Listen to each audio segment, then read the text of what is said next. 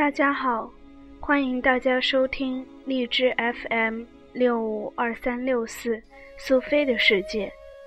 这一期的主要内容是继续上回说《红楼梦》第十三回，《红楼梦》第十三回，秦可卿死封龙禁尉，王熙凤协理宁国府。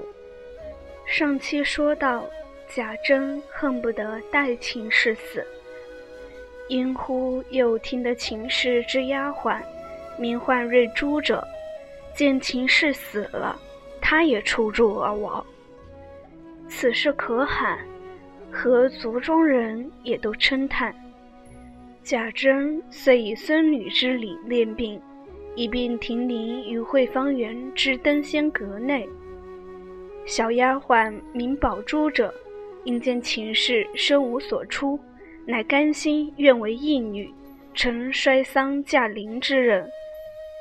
贾珍喜之不尽，及时传下，从此皆呼宝珠为小姐。那宝珠按魏家女之丧，在灵前哀哀欲绝。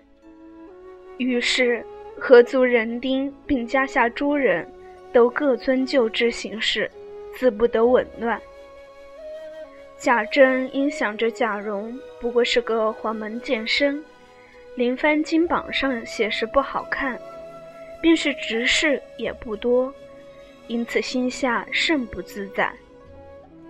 可巧这日正是首期第四日，早有大明宫长宫内相戴荃先备了祭礼，遣人抬来。此后做了大轿，打伞鸣锣，亲来上祭。贾珍忙接着，让至窦风轩献茶。贾珍心中打算定了主意，因而趁便就要说与贾蓉捐个前程的话。戴荃会意，淫笑道：“想是为丧礼上风光些。”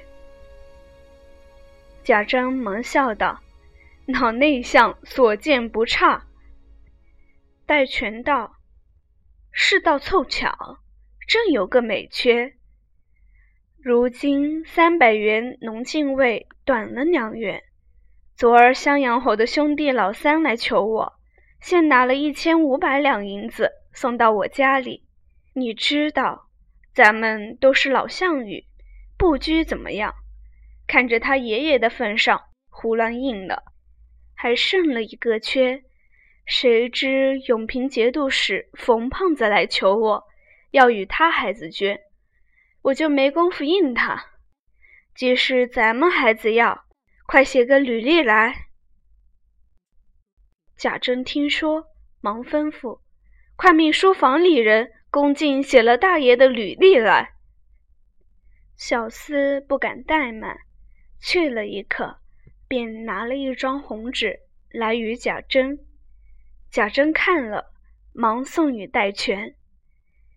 戴荃看时，上面写道：“江南江宁府江宁县建生贾蓉，年二十岁，曾祖原任金营节度使，世袭一等神威将军贾代化。”祖乙卯科进士贾敬，父世袭三品爵位列将军贾珍。戴荃看了，回首便递与一个贴身的小厮收了，说道：“回来送与户部堂官老赵，说我拜上他，起一张五品农进位的票，再给个执照，就把这履历填上。”明儿我来兑银子送去，小厮答应了，戴荃也就告辞了。贾珍十分款留不住，只得送出府门。临上轿室，贾珍因问：“银子还是我到部队，还是一并送上老内相的府中？”戴荃道：“若到部里，你又吃亏了。”不如平准一千二百银子送到我家里就完了。贾珍感谢不尽，只说：“待服满后，亲到小犬到府叩谢。”于是作别而去。接着又听喝道之声，原来是钟敬侯石鼎的夫人来了。那王夫人、邢夫人、凤姐等刚迎入上房，又见锦香侯、川宁侯。寿山伯三家的祭礼摆在灵前。少时，三家下轿，贾政等忙接上大厅。如此亲朋，你来我去，也不能胜数。只这四十九日，宁国府街上一条白漫漫，人来人往，花簇簇，官去官来。贾珍命贾蓉次日换了吉服，领平回来，灵前共用执事等物，俱按五品之分例。灵牌书上皆写：天朝告封贾门秦氏宫人之灵位。惠芳园的临街大门洞开，悬在两边起了古乐厅，两班青衣按时奏乐。一对对执事摆的刀斩斧齐，更有两面朱红镶金大字牌竖在门外，上面大书：“御前侍卫农禁卫，内廷紫禁道防护。”对面高起卓宣坛，僧道对谈榜文，榜上大书：“世行宁国公种。”孙袭防护，内廷御前侍卫农禁卫甲门秦氏宫人之丧。四大部洲至中之地，奉天永运太平之国。总理虚无寂静教门僧路司正堂万虚，总理元始三一教门道路司正堂叶生等，静景修斋。朝天口佛，以及恭请诸伽蓝、揭谛、公曹等神，深恩普西，神威远镇。四十九日消灾洗孽，平安水陆道场等语，亦不消反记。只是贾珍虽然此时心意满足，但里头有事又犯了旧疾，不能料理事务。唯恐各诰命来往，亏了礼数，怕人笑话，因此心中不得自在。当下正忧郁时，因宝玉在侧问道：“事事都算安贴了，大哥哥还愁什么？”贾珍见问，便将里面无人的话说了出来。宝玉听说，笑道：“这有何难？”我见一人与你全理这一个月的事，管必妥当。贾珍忙问：“是谁？”宝玉见座间还有许多亲友，不便明言，走至贾珍耳边说了两句。贾珍听了，喜不自禁，连忙起身笑道：“果然妥帖，如今就去。”说着。拉了宝玉，辞了众人，便往上房里来。可巧这日非正经日期，亲友来得少，里面不过几位近亲堂客，邢夫人、王夫人、凤姐，并合族中的内眷陪坐。有人报说大爷进来了，唬得众婆娘呼的一声，往后藏之不迭。独凤姐款款站了起来。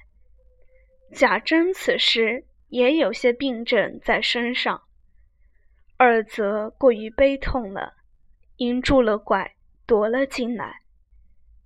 邢夫人等因说道：“你身上又不好，又连日事多，该歇歇才是，又进来做什么？”贾珍一面扶拐，眨睁着。要蹲身跪下请安道罚。邢夫人等忙叫宝玉搀住，命人挪椅子来与他坐。贾珍断不肯坐，因勉强陪笑道：“侄儿进来有一件事要恳求两位婶婶并大妹妹。”邢夫人等忙问：“什么事儿？”贾珍忙笑道：“婶婶自然知道。如今孙子媳妇没了，侄儿媳妇偏又病倒，我看里头着实不成个体统。怎么屈尊大妹妹一个月在这里料理料理，我就放心了。”邢夫人笑道：“原来为这个。你大妹妹先在你二婶婶家。”只和你二婶婶说就是了。王夫人忙道：“她一个小孩子家，何曾经过这些事？倘或料理不清，反叫人笑话，倒是再烦别人好。”贾珍笑道：“婶婶的意思，侄儿猜着了，是怕大妹妹劳苦了。若说料理不开，我包管。”必料理得开，便是错一点儿，别人看着还是不错的。从小儿大妹妹玩笑着就有杀法决断，如今出了阁，又在那府里办事，越发历练老成了。我想这几日除了大妹妹，再无人了。侄儿不看看侄儿侄儿媳妇的份上，只看死了的份上吧。说着，滚下泪来。王夫人心中怕的是凤姐儿未经过丧事，怕她料理不清，惹人耻笑。今见贾珍苦苦的说到这步田地，心中已活了几分。又眼看着凤姐出神，那凤姐素日最喜揽事干，好卖弄才干。虽然当家妥当，也因未办过婚丧大事，恐人还不服，巴不得遇见这事。今日见贾珍如此一来，他心中早已欢喜。先见王夫人不允，后见贾珍说的情真，王夫人有活动之意，便向王夫人道：“大哥哥说的这么恳切。”太太就依了吧。王夫人悄悄的道：“你可能吗？”凤姐道：“有什么不能的？外面的大事，大哥哥已经料理清了，不过是里头管管。便是我有不知道的，问问太太就是了。”王夫人见说的有理。便不择声。贾珍见凤姐允了，又陪笑道：“也管不得许多了，横竖要求大妹妹辛苦辛苦。我这里先与妹妹行礼，等事完了，我再到那府里去谢。”说着就作揖下去。凤姐儿还礼不迭。贾珍便向袖中取了宁府对牌出来，命宝玉递与凤姐。又说：“妹妹爱怎样就怎样，要什么只管拿这个取去，也不必问我。只求别存心替我省钱，只要好看为上。二则也要同那府里待人一样才好。”不要存心怕人抱怨，只这两件外，我再没不放心的了。凤姐不敢就接对牌，只看着王夫人。王夫人道：“你哥哥既这么说，你就照看照看罢了。只是别自作主意，有了事打发人问你哥哥嫂子要紧。”宝玉早向贾珍手内接过对牌来，强递与凤姐了。又问：“妹妹住了这里，还是天天来呢？若是天天来，越发辛苦了。不如我这里赶着收拾出一个院落来，妹妹住过这几日，倒安稳。凤姐笑道：“不用，那边也离不得我，倒是天天来的好。”贾珍听说，只得罢了。然后又说了一回闲话，方才出去。一时女眷散后，王夫人应问凤姐：“你今儿怎么样？”凤姐儿道：“太太只管请回去，我须得先理一个头绪出来，才回去的呢。”王夫人听说，便先同邢夫人等回去。不在话下。这里，凤姐来至三间一所报厦内坐了。因想，头一件是人口混杂，遗失东西；第二件是无专职，临期推诿；第三件需用过费，滥之冒领；第四件任无大小。苦乐不均。第五件，家人豪纵，有廉者不服钱数，无廉者不能上进。此五件实是宁国府中风俗，不知凤姐如何处置，且听下回分解。正是金子万千谁治国？群钗一二可齐家。